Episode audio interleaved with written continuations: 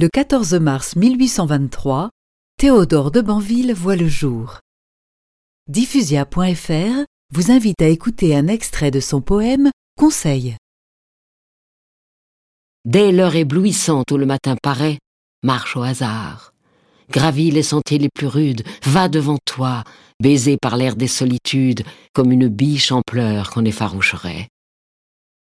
Cueille la fleur agreste au bord du précipice, regarde l'antre affreux que le lierre tapisse, et le vol des oiseaux dans les chênes touffus.